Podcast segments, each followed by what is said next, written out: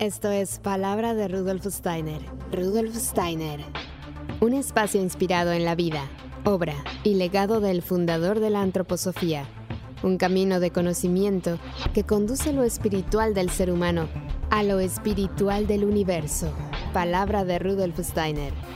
En el cuento de Goethe, La serpiente verde y la bella Azucena, el rey de oro le pregunta a la serpiente, ¿qué hay más espléndido que el oro? La luz, responde ella. ¿Qué hay más reconfortante que la luz? Una conversación. Este es un buen camino para educar el alma y para construir paz. Dialogar es encontrarse a través del logos, a través de la palabra. Con este precioso final cierra una de las columnas escritas por nuestro invitado del día de hoy, que publicó el periódico Vivir en Poblado en Colombia. Y por fin, de varios años, estamos felices de recibirlo en este espacio, de tenerlo con nosotros justamente para desarrollar una hermosa conversación que esperemos que les sea de mucha utilidad. Así que gracias, muchas gracias por estar con nosotros, Jorge. Bienvenido a Palabra de Rudolf Steiner. ¿Cómo estás? Muy bien, Caro. ¿Y tú qué tal? Un buen día por allá en España, desde Colombia, aquí temprano, con un día soleado. Qué maravilla. Pues yo también muy contenta de que estés con nosotros compartiendo tus conocimientos. Nos encanta que los maestros nos compartan lo que saben porque todos aprendemos muchísimo. Y bueno, como mencionaba al principio, te conocimos porque escribías acerca de antroposofía, acerca de la medicina antroposófica, acerca del arte, de la libertad, de Gustav Mahler, de pedagogía Waldorf. Gustav Mahler me llamó especialmente la atención porque a mí me lo recomendaban para aprender a escuchar, a desarrollar el oído en cuando estudiaba locución. Así que, pues me gustaría mucho que nos compartieras esta experiencia de haber escrito para tus lectores.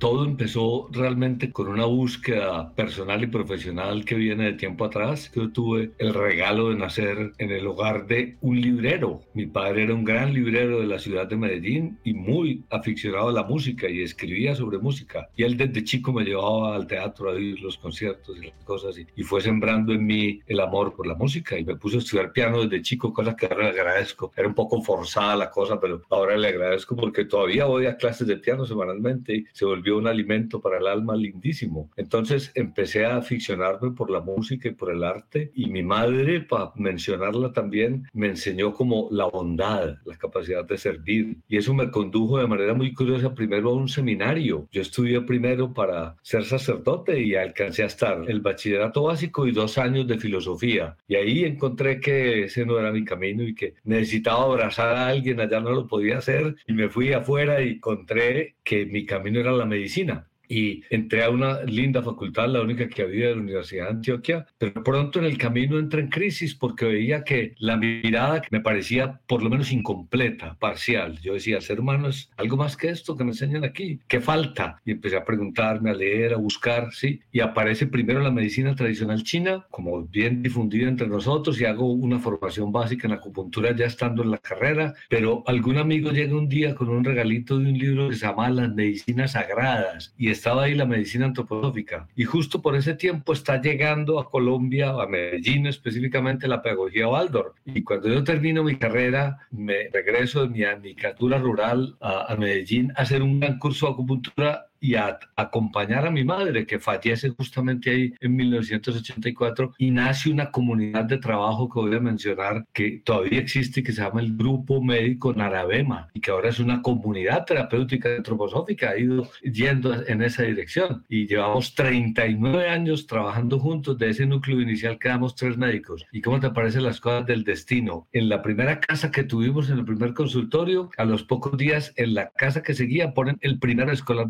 Valder entonces, eh, sorprendente que es esto. Fuimos, saludamos, conocimos a la fundadora, doña Benedicta Zurnidi, una señora alemana que se casó con un empresario colombiano y que trajo la pedagogía Waldorf a Medellín. Entonces empiezo a interesarme y obviamente de la mano de la pedagogía rápidamente mis hijos van al colegio Waldorf. Yo tengo cinco hijos y cuatro son alumnos. Mi hijo mayor, que es un biólogo y maestro Waldorf también, es la primera promoción del colegio Waldorf de aquí. Entonces, de la mano de la pedagogía me fui interesando y conocí la medicina antroposófica poco a poco. Después, y tampoco lo voy a prolongar mucho, porque atendía a la familia fundadora del periódico Vivir en el Poblado, cuyo fundador fue Julio Posada, memoria linda, porque falleció de un linfoma tempranamente. Yo atendía al papá de Julio en una situación muy difícil y pude ayudarle. Y su hermana, María Eugenia Posada, hoy mi señora, me invita. ¿Tú quieres escribir? Me encantaría. Toda la vida he escrito en un plano académico y mi papá me había formado. Y entonces empiezo a hacer unas columnas para vivir en el poblado en el 2011. Y bueno, eso me dio pie para, en formatos pequeños, educativos, tocar todos estos temas maravillosos de las cosas que nutren mi alma y que me apasionan, ¿no? Y donde obviamente está la música, está Humboldt, que para nosotros es un ser bien importante que abrió caminos aquí al lado del sabio Caldas, pues nuestro pequeño Humboldt. Y, y bueno, de todos estos temas que ustedes mencionan y que pudimos ir como nutriendo siempre con una idea de que todo médico y todo sanador tiene que ser un buen educador. Mi trabajo central en la consulta es educativo. Yo le digo a mis pacientes que nosotros no aliviamos a nadie, que nosotros queremos que ellos despierten su médico interior y darles herramientas para el trabajo personal, para que transformen su proceso y comprendan el sentido de la enfermedad. Un poco así empieza esta historia, pues que creo que da respuesta a esa, a esa primer interrogante que me planteas para no prolongarlo mucho. Muy interesante siempre escuchar las historias de vida, ¿no? Y un claro ejemplo, por ejemplo, es del que vamos a hablar hoy, Rudolf Steiner, este aporte que nos sugeriste de por qué no nos centramos en su último septenio que fue tan maravilloso, ¿no? Y para ubicarnos en contexto un poquito, pues recordar que su último septenio comienza justo en el año que finaliza la Primera Guerra Mundial, 1918, y termina con su muerte en 1925. Y es en ese septenio donde él desarrolla o concreta impulsos muy interesantes como la pedagogía, como la euritmia, la agricultura, la medicina antroposófica, en fin, Sabemos que fue un hombre despierto, que desarrolló mucho las capacidades humanas y al final nos plantea estos temas que son justamente para ayudarnos a seguirnos desarrollando. Pues bueno, nos gustaría que nos contaras cómo era ese Rudolf Steiner a los 57 años. Contextualizo un poco, y es que curiosamente en nuestro equipo de trabajo nació también aquí una comunidad antroposófica que se llama Entretejer, y hemos dedicado todos los últimos eventos de trabajo del último año a conmemorar justamente esos aniversarios tan maravillosos que se están dando este año en la antroposofía y que ahora posiblemente podemos mencionar con los últimos eh, momentos de este encuentro, pero que justamente nos permiten ver la figura de este gran hombre desde una perspectiva amplia. Justamente nosotros acabamos de trabajar en nuestro equipo toda la biografía de Rudolf Steiner, nos la repartimos por septenios, ¿sí? Por eso propuse este tema, pero quiero mencionar aquí como, por ejemplo, Gary Lagman, un, un biógrafo que escribe biografía de Steiner, que seguramente es conocida entre ustedes, y que me gustó mucho porque es la primera biografía crítica que veo de Steiner, donde él se, se hace muchas preguntas profundas y plantea todas las dudas que él tuvo cuando se acercó a la obra de este señor. Pero él se atreve a decir que Rudolf Steiner de alguna manera un hombre del Renacimiento y que como Goethe que era pues de alguna manera su guía, que todos conocemos cómo organizó la obra científica de Goethe, era también Rudolf Steiner un hombre universal. Y voy a leer entre comillas de la biografía de Lagman una frase que me parece poderosa. Steiner fue uno de los últimos pensadores creativos capaz de aplicar su portentosa mente y su capacidad intuitiva al ámbito integral de la experiencia humana. Y él se pregunta, como todos los que llegamos a la antroposofía, ¿por qué Rudolf Steiner es, no es suficientemente conocido? Y él da una respuesta que me parece interesante y que aquí hemos discutido, ¿sí? Y dice, en una época tan especial y tecnificada como la época moderna, un intelecto tan versátil suscita extrañeza y su perspectiva polifacética levanta sospechas. O sea, aquí amamos los especialistas, el físico, que esto el descubridor, aquí el premio Nobel de este pedacito, pero un ser humano que puede mirar la totalidad del hombre, la naturaleza del cosmos, como lo hizo Steiner, es poco común y como dices, eh, Lagman levanta sospechas. ¿sí? Entonces, entro un poco en materia también tomando una idea preciosa que nos regaló el doctor Florencio Herrero, nuestro colega español, donde dice que la obra de Steiner puede ser vista como en tres grandes bloques. De alguna manera, todos los textos básicos donde pone los fundamentos antropológicos y filosóficos de la antroposofía. Entonces, partamos de Filosofía de la Libertad, el primero, 1894. Teosofía, 1904. Toda la antropología antroposófica está en Teosofía. Luego, Ciencia Oculta. Ciencia Oculta, yo les digo a mis colegas que empiezan, vea, este se puede leer como un cuento infantil. Despierten la mente del niño y lean Ciencia oculta de manera abierta y entrarán de una manera bellísima en la historia del cosmos, la historia del planeta y la historia de la evolución de la conciencia humana. Me parece que toca eso con una profundidad maravillosa. Y finalmente, ese regalo que nos da para hacer el trabajo que todos los que trabajamos en este campo tenemos que realizar, que es el trabajo interior, cómo se alcanza el conocimiento de los mundos superiores. Un libro maravilloso lleno de ejercicios prácticos, de caminos para nosotros acceder a un conocimiento espiritual. Entonces Florencio dice que este grupo de libros tiene un carácter imaginativo, ¿sí? Y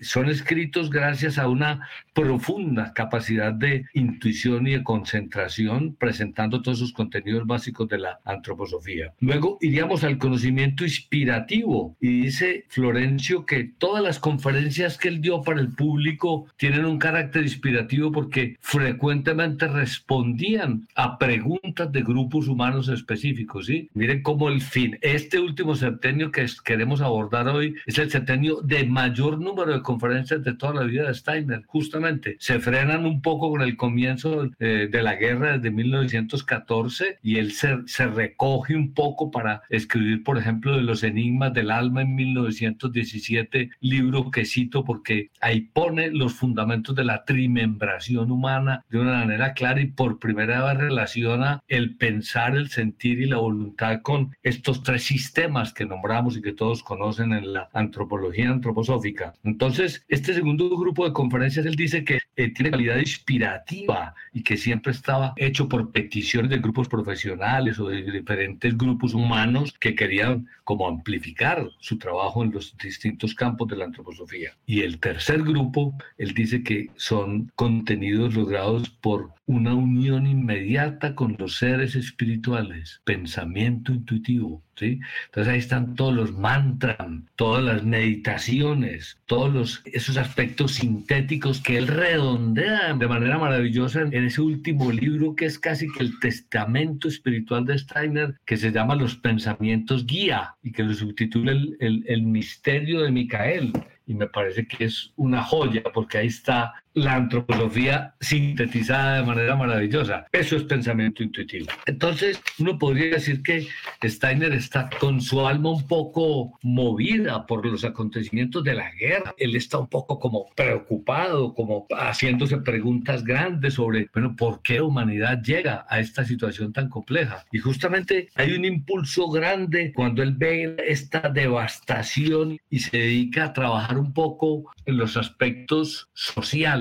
¿sí? Y el aspecto ternario de la cuestión social. Es un tema central en esta época de Steiner, ¿sí? De hecho, sabemos que en 1919 publica ese texto que se llama El aspecto interno de la cuestión social y trabaja mucho la membración social justamente para ayudar a difundir estos aspectos. Lo ternario se vuelve, dice Lagman, casi que una moda en esa época, como ahorita está de moda lo verde o lo orgánico. Bueno, ese libro se publica como 80 mil copias. Por esa misma época, Steiner, por petición de un teólogo alemán que se llamaba Friedrich Rittelmeyer, convoca a un grupo de personas y funda la conocida luego como comunidad de cristianos. Pensaban que eso se estaba volviendo una secta y que la antroposofía era una religión. Y Steiner tiene que enfrentar eso con mucha seriedad, separando realmente esos contenidos. Y es una época en que lo ataca muchísimo, tiene muchas calumnias, inclusive lo van a tildar más adelante como de pronazi, fuertes ataques que empiezan como a golpear su alma realmente y que de alguna manera nos dan como un poco la atmósfera anímica y humana que estaba viviendo Steiner en el comienzo de este septenio, ¿sí? Porque un poco ahí es como ese ambiente para empezar el septenio, para que luego profundicemos ya en los aspectos que ustedes quieren plantear del septenio. Es muy interesante escuchar esto porque es como si él se hubiera preparado durante toda su vida para soportar esto que él sabía que le iba a venir. Que algunas veces nos pasa tener esa percepción o esa sensación de que estoy preparándome para algo que me va a venir. No sé cuándo, ni cómo, pero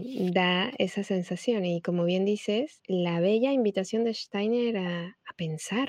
Eso es una, a ver, no nos damos cuenta ahora, pero realmente los que terminamos la universidad hace una década, estamos acostumbrados a que nos digan qué pensar, cómo hacerlo, cómo funcionar. Y nadie nos dijo, oye, tienes que pensar por iniciativa propia, porque ya todo, yo te juro que yo crecí creyendo que ya todo estaba hecho. Yo no tenía más que obedecer al jefe de la empresa en la que me iban a contratar. Y es una pena, por eso me gusta tanto el, trabajo de Steiner y por eso admiro tanto su obra, porque siempre la invitación a pensar es algo que ahora alguien te lo dice y, dice, pues yo siempre pienso. No, tú crees que piensas, pero realmente solo estás repitiendo lo que hay en tu mente, ¿no? Y esto es eh, lo que te han enseñado, pues. Y eso que decías de que siempre llegaba alguien y le proponía a Steiner, oye, ¿por qué no desarrollas este tema? Era una manera que tenía Steiner siempre para desarrollar esos temas, ¿no? Como que él atendía las peticiones de las personas que estaban a su alrededor. Era, bueno, oye, ¿por qué no hablas de la agricultura? ¿Por qué no hablas del arte de la palabra? ¿Por qué no hablas?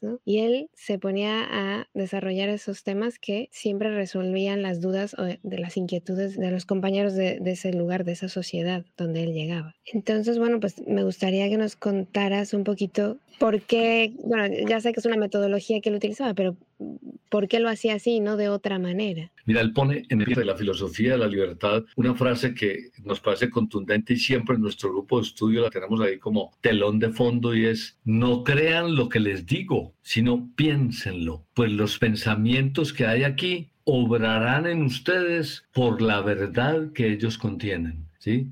porque él también dice en otras obras cuando se refiere al pensar que realmente el cerebro no piensa. A mí me enseñaron en la Facultad de Medicina un poco el cerebro como un órgano que secreta pensamientos a través de neurotransmisores. Y eso es una concepción un poco limitada, ¿no? Porque mira que para Steiner el cerebro es un órgano lunar, es un espejo que refleja lo que nos llega del universo, pero no para repetir de memoria como tú nos enseñaron en las universidades, sino para crear nuestro propio pensar para de lo que recibimos, ¿sí? Entonces uno podría decir que no pensamos estrictamente, sino que somos y cómo transformamos eso cuando podemos acceder a un contenido de verdad crea luz en el pensar, es como real, literal, se ilumina algo en el interior, ¿no? Un poco en las caricaturitas, el bombillito aquí, algo se enciende, ¿no? Hay una luz interior que es la luz del pensar que describe repetidamente Rudolf Steiner, ¿sí? Entonces, en todo este periodo uno podría decir que, si lo vemos de nuevo globalmente, toda la primera época de la vida de Steiner Fundamentos filosóficos y antropológicos de la antroposofía, fundación de la antroposofía como tal en 1913 cuando se separa de la sociedad teosófica y todas estas fundamentaciones que mencionamos. ¿sí? Segunda parte de la vida aparece María Steiner, que era una dramaturga y especialista en la palabra rusa. Le propone a Steiner desarrollar estas nuevas artes y desarrollan juntos la eurimia como arte del movimiento y el arte de la palabra, tan importante pues justamente como lo mencionábamos en la frase del cuento de la serpiente verde. Qué cosa tan maravillosa conversar. Y conversar tiene que ver con versos también. Mira, hay un contenido creativo de poiesis, de poesía bellísimo. Entonces el arte de conversar es maravilloso y Steiner lo dominaba. Y él escuchaba fuertemente a los demás y a partir de ahí desarrollaba perspectivas. Entonces cierro eso, segunda parte de la vida, muy lo artístico y empieza a desarrollar la arquitectura, la maqueta del primer Y construye el primer Goetheano. Y particular este septenio que nos interesa hoy, mira cómo lleva a la práctica, a la voluntad, todo eso que puso en el pensar en la primera etapa, en el sentir en la segunda y ahora en la acción, ¿sí? Entonces, mira, por ejemplo, un hito que me parece pues esencial y voy a destacar es el hito de la pedagogía, ¿no? Pero él no dice, yo voy a fundar una escuela Waldorf, ¿no? Ya había escrito en 1907 aproximadamente La educación del niño a la luz de la antroposofía, texto que a todo el mundo le recomiendo porque es un manual delicioso, el gerente y dueño de la fábrica de cigarrillos Baldo Astoria le dice a Steiner, bueno, esto tan bonito aquí en teoría, ¿cuándo lo, lo, vamos a llevar a la práctica? Entonces Steiner le dice, bueno, a ver, ¿qué ideas tiene usted? Y le va, yo acabo de comprar un viejo local de un restaurante en Stuttgart, ¿por qué no montamos una escuela? Listo, ánimo. Entonces, ¿para quién? Para los hijos de los trabajadores de mi escuela. Y empiezan a trabajar. Pero Steiner en su sabiduría, mire, convoca un grupo de 19 maestros y dos médicos y les imparte en 15 días tres grandes cursos, ¿sí? Todo esto en agosto, septiembre de 1919, ¿sí? Durante 15 días, 15 conferencias que constituyen este texto hermoso. Y mire, pone los fundamentos antropológicos. Tenemos que conocer muy bien quién es el ser humano para poder hacer pedagogía, ¿sí? Estudio del hombre como hace la pedagogía. Y luego, en la misma tarde les dice, bueno, ¿esto cómo se aplica? Venga, esto tiene una metodología y una didáctica. Y dice, para el curso tal esto, para este contenido, para esta edad. La matemática va entrando así y lo va llevando y de ese ciclo de conferencias ese texto que es una guía fundamental para cualquier maestro Aldo que se llama metodología didáctica. Y todavía ellos querían más. Por la noche vuelve y se reúne los mismos 15 días y les resuelve preguntas. Y de eso sale otro tercer libro que se llama Coloquios Pedagógicos. Cosa tan maravillosa también, además, el pensar en la mañana, un poco la parte práctica en la tarde y luego resuelve desde el sentir un montón de preguntas. Y siempre con esta coherencia orgánica de la trimembración y de la eh, constitución del ser humano, siempre alimentando todo su pensar. Es una cosa sorprendente que a todos nos admire y nos nutre la obra de Rudolf Steiner. Entonces, la pedagogía se funda así, nace la primera escuela Waldorf de la que el propio Steiner es casi que el rector, ¿no? Es una cosa bellísima cómo él acompaña. Recuerdo una anécdota bellísima, vale la pena compartir con los oyentes, y es que él iba frecuentemente, obviamente, a la escuela a dar vueltas. Cualquier día en la reunión de maestros les dice que vayan a la puerta de la escuela, que hay dos personajes que, que él quiere que no entren allá. Y ellos van y no ven a nadie y se preguntan y vuelven y dicen, no, es que son invisibles, son la pereza y la falta de respeto. Esos dos personajes no pueden entrar aquí jamás, ¿sí? Entonces, bueno, y, los, eh, los de una manera muy amorosa, muy respetuosa a sus maestros para irlos llevando en el proceso una jovencita que él conoció estudiando dietética, se acerca a Steiner desde la época de la sociedad teosófica y le hace preguntas. Y Steiner le dice, pero ¿percibe en ella un ser humano con esa capacidad que tenía Steiner de mirar más allá con unas perspectivas profundas? Y usted debe estudiar medicina. No, no se lo insinuó, lo puso como casi un deber. Y esta señora lo tomó bien en serio, estudió medicina y empezó a trabajar al lado de Steiner lentamente, ahí detrás, detrás, detrás, y muy de la mano de María Steiner eran grandes amigas y entonces ya también cada vez más le pido, bueno, ¿y cómo vamos a ordenar esto que usted ya fundamentó? Ahí debemos recordar también que en 1911 había dado un ciclo de conferencias bajo el título de Fisiología Oculta en Praga, libro bellísimo, también donde uno se aproxima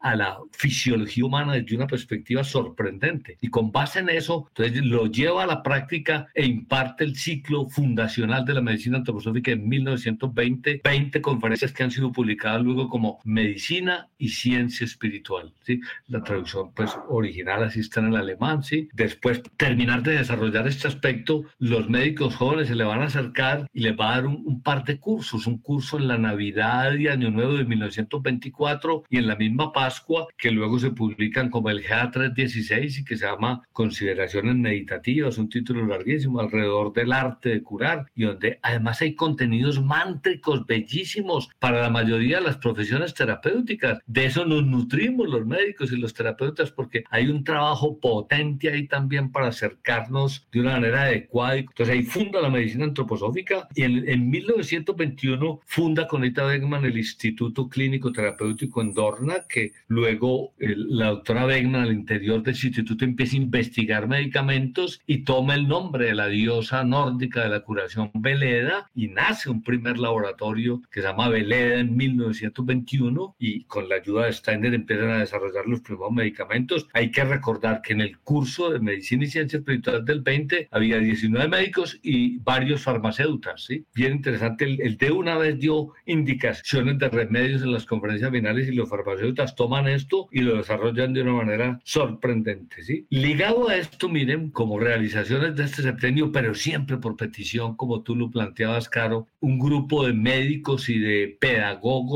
ingleses y escoceses le dicen cómo podemos atender a los seres necesitados de cuidados anímicos especiales. O sea, es una postura absolutamente respetuosa con estos seres que vienen a enseñarnos, definitivamente, ¿sí? Entonces, él recuerda la época en que él fue tutor de Otto Speck, ese niño con hidrocefalia en la casa donde él vivía, que eh, él cuidó varios muchachos y logra que este muchacho no solamente termine su secundaria, sino que estudie medicina. Y era un pelado que no, pues, no le daban ningún futuro desde el punto de vista cognitivo por la severa hidrocefalia y está en es un trabajo. Él cuenta en su biografía, nos lo recordaban nuestros compañeros ahora, que se tomaba dos y tres horas para preparar una sesión de media hora con este muchacho, que no aguantaba más. Miren la, la seriedad y el, el, impulso con que tomaba. Partiendo en este trabajo, él hace el ciclo de conferencias de pedagogía curativa en Dorna, que en 1924, por el impulso del doctor Karl Koenig, el grupo de comunidades Camfield, que se desarrollaron en todo el mundo, primero en Escocia, cuento que en Colombia ya tenemos dos colegios, dos fundaciones, Camfield, una aquí en Medellín que se llama Marca Mundial, del que estamos muy cercanos a ella y que hace un trabajo precioso. Nuestra urinista curativa salió de esta fundación, se fue a estudiar a Alemania todo, y ahora apoya nuestro trabajo médico y el trabajo de esta fundación. ¿sí? Entonces tenemos ya esos tres aspectos, pedagogía, medicina, pedagogía curativa. Ya había mencionado la comunidad de cristianos, pero ahí tenemos también entonces como un grupo de personas que están relacionándose con la tierra, le dicen, bueno, ¿qué vamos a hacer por este planeta que ya está tan enfermo? Ya toda la agricultura industrial en su desarrollo y empezando a hacer auge. Ya habíamos aprendido a refinar el azúcar y la harina por allá por la 1910 10, 11 y se disparan. Hay unas curvas lindísimas que estudió un médico australiano donde van paralelas las curvas de toneladas de azúcar y de harina refinado con las curvas de obesidad y diabetes en la humanidad. Van paralelas de una manera sorprendente. Steiner se interesa por todo esto, empieza a dar respuestas a estos interrogantes y finalmente concreta por petición del conde Kisserling. El conde Kisserling lo invita a su granja y da un ciclo de conferencias que luego se va a conocer como el curso de agricultura cultura biológico-dinámica y que nos muestra una nueva relación con la tierra y cómo la tierra se relaciona con el cosmos y cómo la agricultura tiene que mirar al cielo y respetar las fuerzas vivas que, que están en la tierra. Mi hijo estudió agricultura biodinámica en Argentina y que ya la agricultura biodinámica tiene un potente desarrollo en Colombia. Ya hay un grupo importante de, de personas trabajando con granjitas. ahora estamos como haciendo un mapa de todas esas actividades para cruzarnos en esa comunidad antroposófica que les mencioné y que se llama entretejer. Entonces, entretejiendo entre, sobre todo, agricultura, pedagogía y medicina. Estamos partiendo de esa celebración con el arte en el corazón y en esa dirección nos estamos moviendo. Entonces, un poco esas son las grandes realizaciones, todas, mire, como respuestas a preguntas. Él siempre esperaba qué quiere la gente, qué necesita la gente y daba una respuesta profunda a estas peticiones. Y ahora que mencionaste a Ita Beckman, pues esa relación tan especial, ¿no? Hace poco publicaron aquí en la editorial Rudolf Steiner este libro que escribió Beatriz Sánchez Segura, que la tuvimos aquí también compartiendo con nosotros. Una imagen que nos parece muy interesante, que justamente se enmarca en el último septenio de Steiner y se titula Las memorias de Éfeso en el incendio. Y mm. cuenta que mientras Steiner contemplaba aquella triste noche, el mar de llamas multicolores, hasta ver finalmente derrumbarse la gran cúpula, ocurre algo extraordinario. Revivió en imágenes los recuerdos del templo griego de Éfeso que, como el Geteanum, había sucumbido al fuego bajo mano enemiga. También emergieron en Ita Beckman memorias de la destrucción del templo efesino durante el incendio, de tal manera que tuvo una impresión de cuál había sido su relación kármica con Steiner en el pasado. Parece que la evocación de estos antiguos misterios iba a conllevar una renovación de los mismos. Y más adelante continúa diciendo, se puede decir que esta medicina halló su punto de partida en la vivencia que ambas personalidades tuvieron durante el incendio del Getianum. Gracias a ella pudieron recoger la enseñanza velada de Cratilosimisa y pasarla a la posteridad en forma de medicina antroposófica. Esta es la explicación de por qué a la medicina antroposófica se le conoce con el nombre de Nuevo Éfeso. Es precioso el tener esto en mente, sí. Y aquí me remito un poco también a justamente Gary Lagman que hace un relato patético de ese incendio para entrar en ese planteamiento que tú nos haces, sí, y es como Steiner había terminado un ciclo de conferencias sorprendente titulado La comunión espiritual de la humanidad. La conferencia última se acabó alrededor de las nueve de la noche. Este hombre era siempre intenso y trabajaba mucho. Y, y cuando la gente salía alrededor de las diez de la noche estaban cerrando el recinto. Esto fue en ese primer que te dan un hermoso que ya estaba casi listo. Faltaban detalles. Eh, el vigilante nota que hay humo en la sala blanca, detrás de donde recientemente se había representado por primera vez el acto de consagración del hombre. Entonces, aunque sonó la alarma, no encontraban el fuego y veían que salía el humo y tuvieron que derrumbar un muro y vieron que había como fuego detrás. No entendieron bien y empezaron pues a trabajar para tratar de apagar, pero recuerden que ese primer Geteano era todo esculpido en madera, tallado y que él lo construye casi que como diciendo quiero que el que entre aquí tenga una vivencia profunda de la antroposofía en imágenes. Aquí está representado todo este edificio espiritual y filosófico que hemos construido con la antroposofía. Pues fue terrible porque por más que se unieron los bomberos de los de Dorna y darles Jaime y todos los antropósofos a ayudar, no lograron eh, calmar la conflagración y por el contrario toda la madera alimentaba el incendio y bueno, desgraciadamente Inclusive muchos arriesgaron su vida y rescataron lo que pudieron. Y es sorprendente porque cuenta Lagman que alrededor del edificio empezaron a aparecer como figuras de los seres elementales que Steiner hubo usar para la representación del Fausto que tenían planeado para esos días. Entonces, bueno, por fortuna la carpintería y todos los edificios vecinos se escaparon de las llamas y se salvó la estatua del representante de la humanidad que era tan importante para Steiner porque la tenía en la carpintería, ¿sí? Y dice que Steiner y algunos de sus amigos más cercanos permanecieron allá hasta el alba cuando se consumieron los últimos maderos y que finalmente el humo ocre se elevó para saludar a la luz de la mañana, dice Lagman, ¿sí? Y Steiner contempla esto y dice, mucho trabajo, muchos años. Y a continuación se pregunta, ¿qué deudas kármicas estamos reparando con esta pérdida? Entonces empieza realmente no a llorar, sino a preguntarse, bueno, a ver, ¿qué es lo que podemos aprender de esto y cómo vamos a seguir trabajando? Y descansa un rato y le dice a la gente, esto sigue, están en pleno congreso de Navidad y terminan el Congreso de Navidad en la carpintería. De hecho, miren la fuerza que tenía este señor y es que les dice, continuaremos desempeñando la tarea que nos hemos impuesto en los terrenos que nos quedan. Y esa tarde tuvieron la valentía de presentar una obra de teatro que estaban preparando y muchos de los actores estaban tan conmovidos que se les olvidaba y Steiner hacía de consueta ahí eh, soplándole los papeles. Fue una cosa impresionante y al día siguiente se sienta con su grupo a planearla reconstrucción del Geteano. Y él dice, no se va a llamar el, nuevo Geteano, vamos a llamar el segundo Geteano en honor al primero y él decide que lo va a hacer en hormigón, con un diseño austero y casi que desafiante. Pues, y es lo que uno siente cuando llega a Dornar y ve esta mole en las montañas del Jura,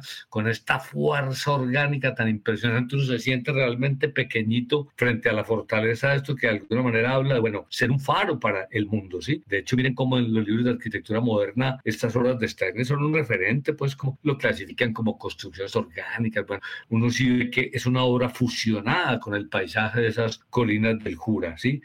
Volviendo a tu planteamiento, él con Ita Beckman, pues que está siempre muy cercana a él y María Steiner, se hacen la pregunta, bueno, ¿qué es lo que podemos aprender aquí? Y justamente sucede esa visión tan impactante a la que él se va a referir luego en un GA muy interesante donde habla de los misterios de Éfeso y donde él tiene como esa perspectiva de justamente el templo de Éfeso que fue incendiado y cómo allí estaban estos dos personajes, Crátilos, que había sido un, un filósofo de la época y que luego él dice que encarna de nuevo como un discípulo de Heráclito y compañero de Sócrates enseñándole a Platón y que fue un real iniciado de, la, de, ahí y que reencarna en Éfeso, en esa ciudad griega que ahora está en Turquía y donde luego se va a desarrollar el Evangelio de Juan, donde va a vivir Juan, el evangelista, y va a dar pie a ese texto tan maravilloso de en el principio era el Logos y el Logos era Dios y bueno, este texto que, que nutre pues ese sentido sagrado de la palabra y del que Steiner toma también también tanta fuerza en muchas conferencias. Y como Ita Beckman también tiene esas experiencias y se ve como una persona que de alguna manera vivió ese proceso en una encarnación previa y ellos comparten de alguna manera,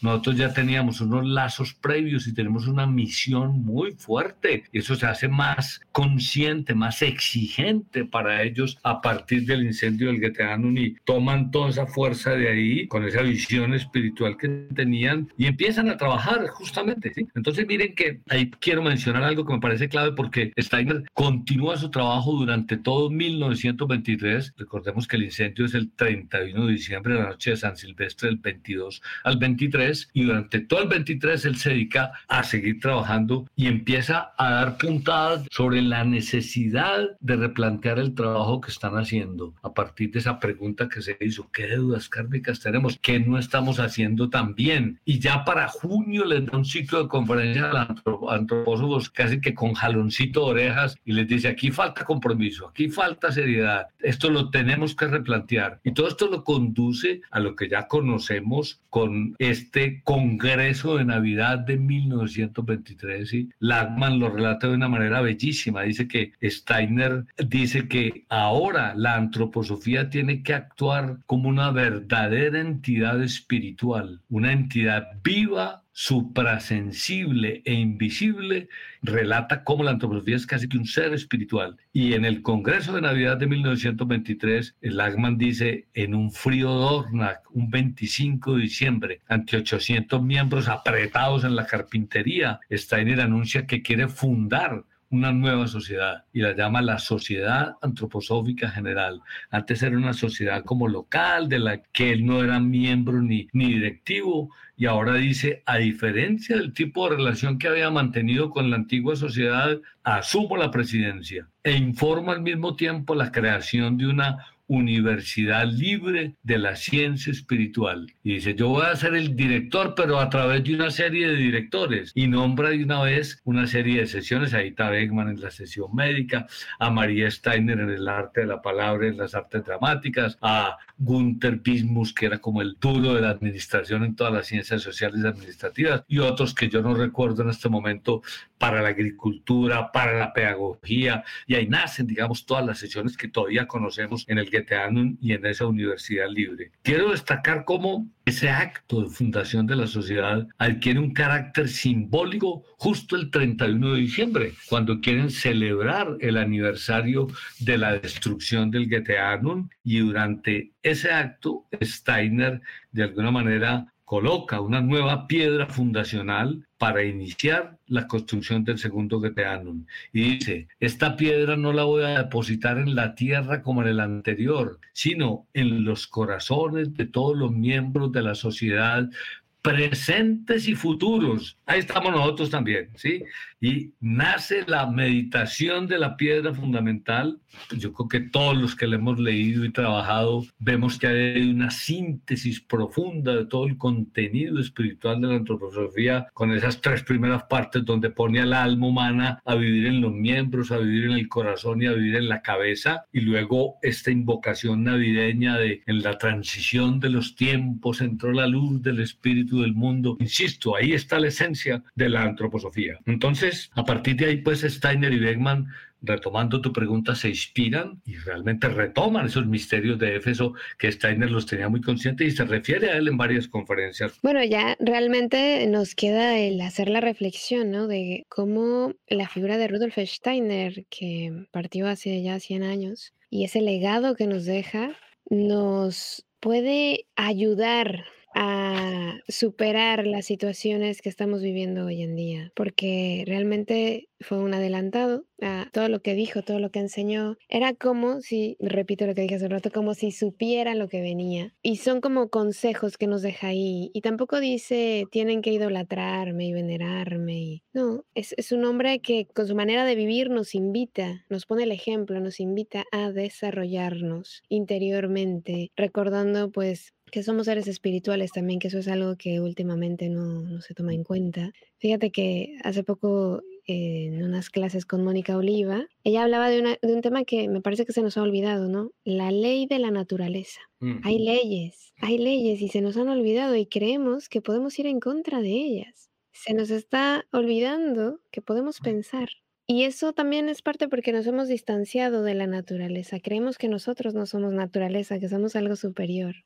Entonces, realmente, eh, Steiner, habrá gente que sí que lo idolatre, pero es un ser que nos invita, nos invita con, con el ejemplo que él dio de, de vivir y de ser y de pensar y de funcionar, a desplegar, a desarrollarnos todo lo que somos, porque él sabe lo que es un ser humano, es consciente de lo que aporta un ser humano, y entonces nos invita como a desarrollarnos, ¿no? por completo. Por eso la pregunta es si de alguna manera nos puedes comentar por qué crees que es tan importante la figura de Steiner hoy en día. Entonces, lo primero que destaco y subrayo lo que tú dices, él evitaba las poses de gurú, de ser pues alabado. No, no, no. Era un hombre que hacía, inclusive en su biografía es sorprendente que le estudiamos en detalle recientemente, muy pocas referencias a su vida personal. No, él habla de su obra y de cómo quiere desplegar todo, aún en ese libro pues que se llama El curso de mi vida, pero es su vida al servicio de la humanidad, no su vida personal. ¿Sí? Y yo creo que para comprender realmente este profundo legado, nos viene como anillo al dedo la conferencia mundial de la sociedad antroposófica como tal y el Goetheanum. Hacer una pregunta que voy a leer textualmente. ¿Cómo puede renovarse y fortalecerse la labor antroposófica en un mundo en cambio constante? Tras más de 100 años de existencia, ¿cuáles son los próximos pasos?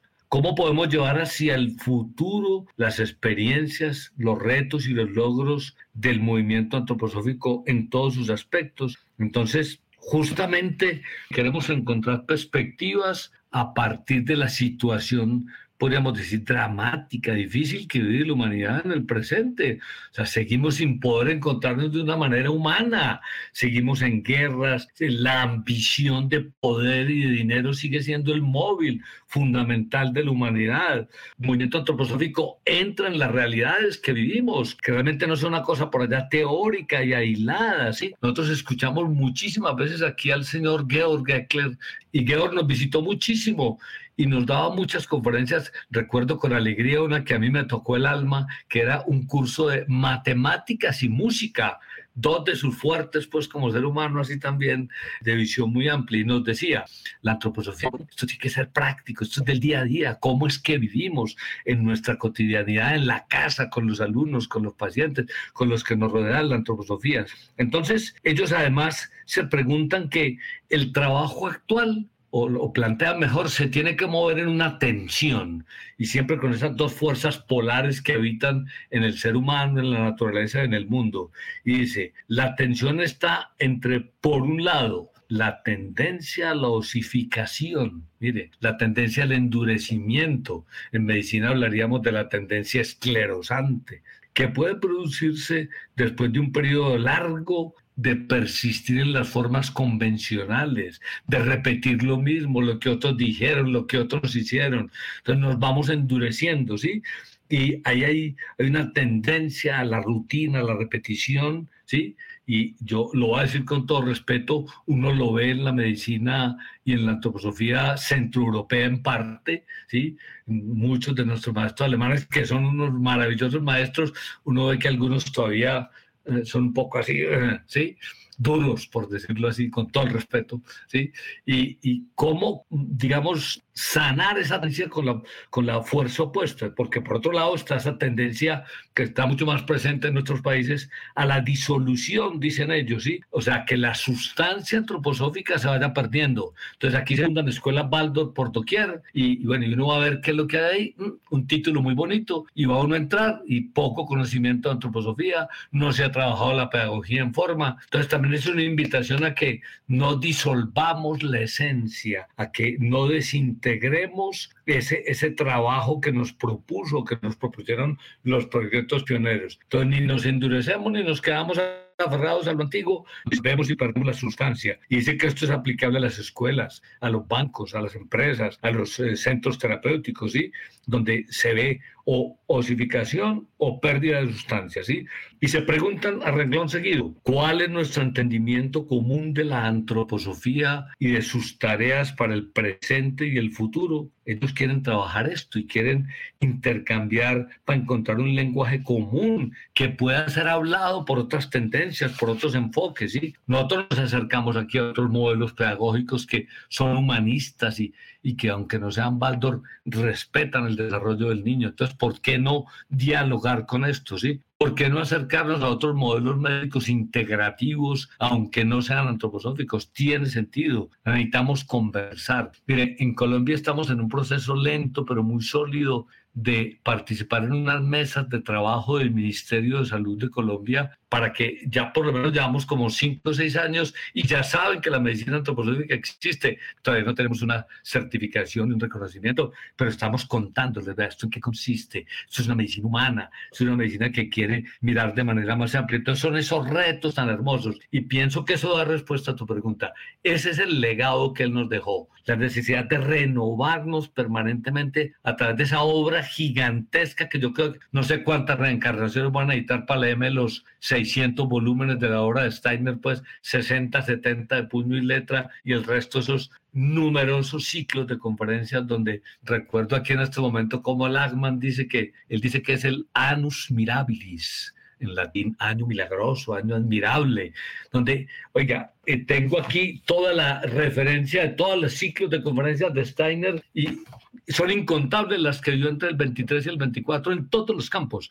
Es una cosa sorprendente como como él sentía que de alguna manera se le acababa el tiempo. Sembró y sembró y viajó y funcionó hasta que recordemos se tuvo que recluir en cama en septiembre de 1923 y pasó una cosa casi que dolorosa, ¿no? Porque estaba dando una conferencia, la última o una de las últimas que quería dar y en plena conferencia estaba tan agotado que se tuvo que sentar y le pidió disculpas a sus oyentes y les digo, no soy capaz de terminar, luego la, la pongo por escrito y se tuvo que retirar a la carpintería. Y desde ahí, desde finales de septiembre del 24, se recluye en la carpintería y aún así esos seis meses que le quedaron, leyendo, contestando cartas.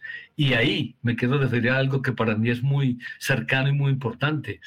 De puño y letra trabaja con Ita Beckman ese testimonio espiritual médico que nos deja, que luego se va a llamar Fundamentos para una ampliación del arte de curar. El solo título implica una meditación, ¿no?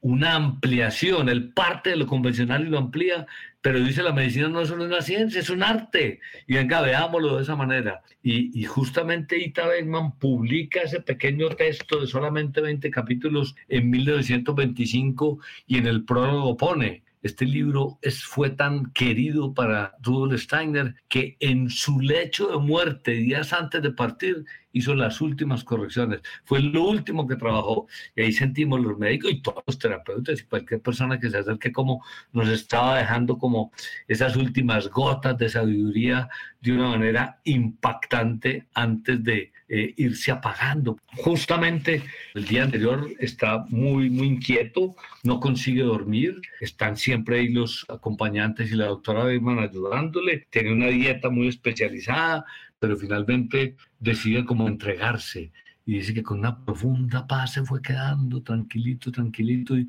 los que hemos alcanzado a ver la máscara que le hicieron, la máscara mortoria que está en el que te dan, no sé qué impactado de la paz que refleja el rostro de este señor cuando decide pasar el umbral.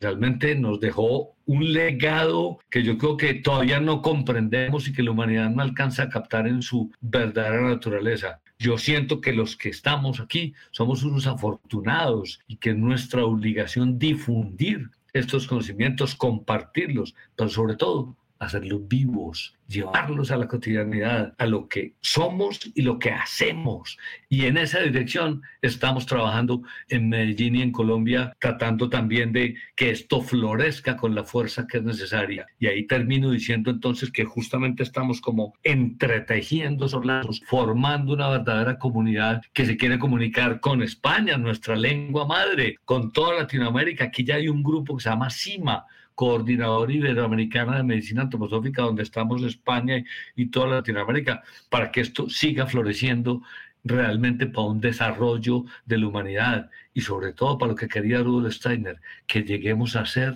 realmente humanos. Eso se está perdiendo. Una maravilla todo lo que nos has dicho, Jorge. Bueno, hemos tenido algunos inconvenientes ahí con la tecnología un poco que a veces nos falla, pero bueno, se ha entendido bastante bien el mensaje que nos has dejado y como bien dices, y bueno, como lo decías al principio, ¿no? Está, esto que decía Steiner, que no entre ni la pereza ni la falta de respeto.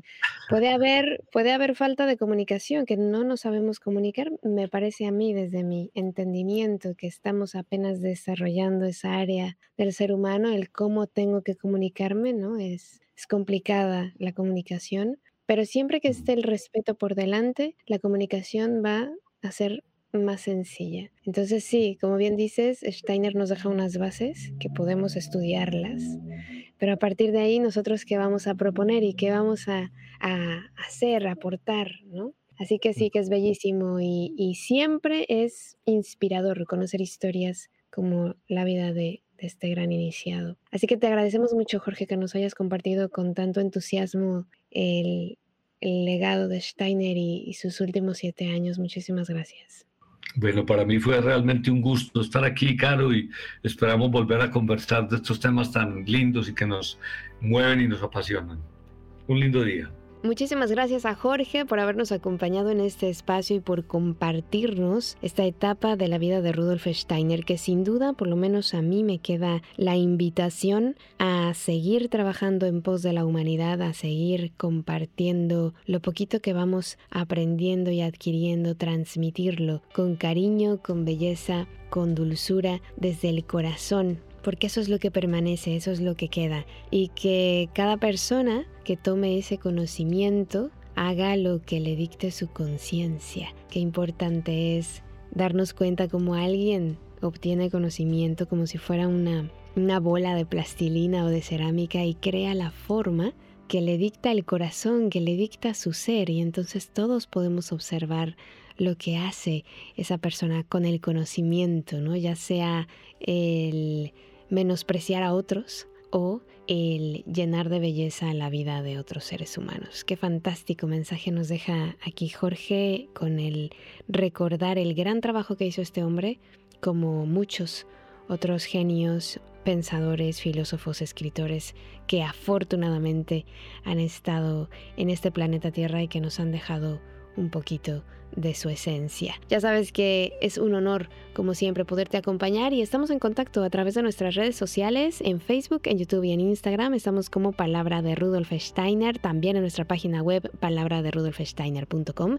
Y te recuerdo que ya puedes suscribirte a la parte de miembros del canal en nuestro canal en YouTube. Nuevamente se nos ha activado esa posibilidad, así que gracias de corazón a toda la gente que nos ha apoyado en este tiempo y que lo siguen haciendo Gracias a todos los maestros que nos apoyan de todas las maneras que pueden y a todos ustedes que nos escuchan, que nos escriben mensajes hermosos.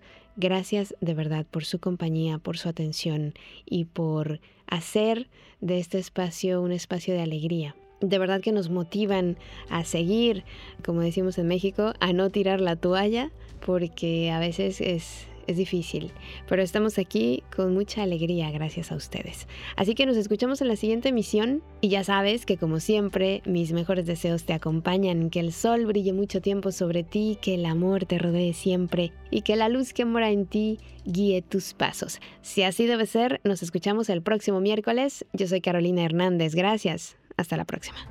Escuchaste Palabra de Rudolf Steiner. Rudolf Steiner.